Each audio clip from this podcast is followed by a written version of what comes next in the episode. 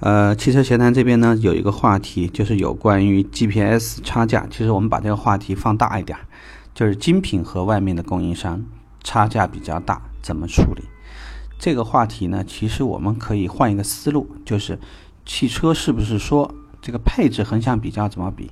客户到底是内行还是外行？这里面有很多问题。我们举个例子啊，都是导航，那么导航。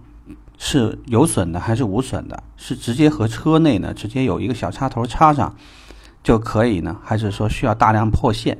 可能单独呢你还需要布一根线呢，直接拉到那个电瓶那儿，或者说呢直接是只要接上任何一个这个主机的机头就可以。音源呢是直接有一个插口插上呢就搞定呢，还是需要另外一个接头插到 AUX 的三点五上的三点五的接头上？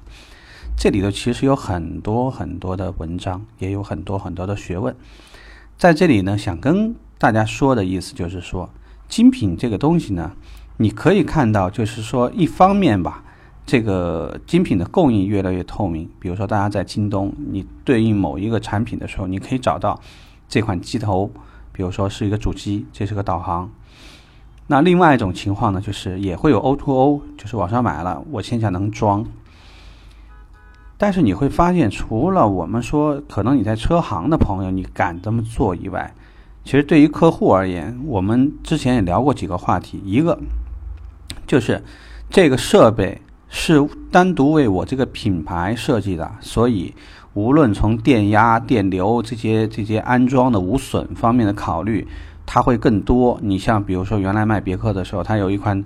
这个原厂的行车记录仪，你装那东西的时候呢，甚至车内就隐藏了一个插接口，你只要把那接口接上就行，完全无损，安装也非常的快，没有任何隐患。啊，这是这是举一个例子，啊，并且对于客户而言，确实你哎，我花了二分之一的价格，我可能买了个导航，那想问一下，您这导航的分辨率是多少呢？啊，您那内存是多少？那么。平常使用的话，它内置的这个卡的这个速度传输速度是多快？会不会出现现在分辨率过低，或者它的安卓版本可能还是四点四点四的那种早期版本？未来升级怎么办？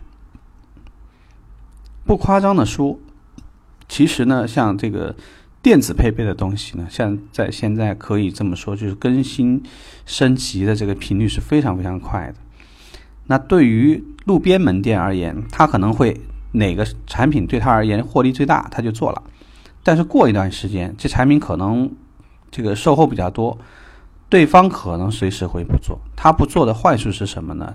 他是不会和任何供应商保持长期合作的，而我们会，我们甚至可能会在客户三年十万公里范围以内的这个时间，都保持着和之前所有供应商的密切合作。因为一旦出现任何风险，我们担不起。门店在这开着，客户如果因为个一个导航不好使了，或者花屏，或者是怎么样，他也可能会做堵门的事，对吗？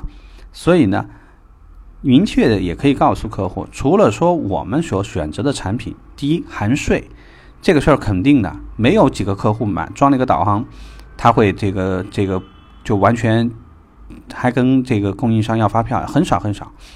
那带这个带来的就是什么呢？比如说这东西一万块钱，一万块钱，那么一千七百块钱没了，因为这没票嘛，也没有增值税，也没有什么什么。首先的话，它的成本跟我不是一样的状态。第二，能够给我提供增值税的，那肯定也是正规机构。我们肯定也是跟大牌合作，避免我们自己的风险。所以就是第二个，第一个是进货成本我们要比他们高，第二个呢就是正规渠道，产品质量有保障。第三就是，通常来讲，电子产品保修都是一年为期，但是很多时候卷闸门那种小买卖呢，一年不到，也许他不合作了，也就不合作了，可能给你甩到一个供应商或者甩到哪儿，你就来回踢皮球去吧。第四呢，就是安装质量上面的话有一定的风险，他们对于我们这个车的结构不清楚，也只能说是到哪儿做到哪儿算到哪儿，出了问题，充其量也就告诉你，哎，这个装不了，还给你了。但这车的话呢，会有二次损伤，因为你只要拆了卡子、拆了门、拆了任何限速，你觉得它有这个能力还原吗？它不可能有这个能力还原。然后第五个呢，就是三包法当中的，如果说你擅自改装东西，而且未经专业的认可、机构的认可、人员的许可，有可能这个会涉及到在退换期或者保修期内，那么有一些权益你无法实施。所以呢，也是为了想告诉客户，一分钱一分货，像我们收的东西贵，但是你就想，这个就像你在住一个五星级酒店，你喝的茶是一样的吗？你喝的咖啡能是一样的吗？很多东西不就是不一样吗？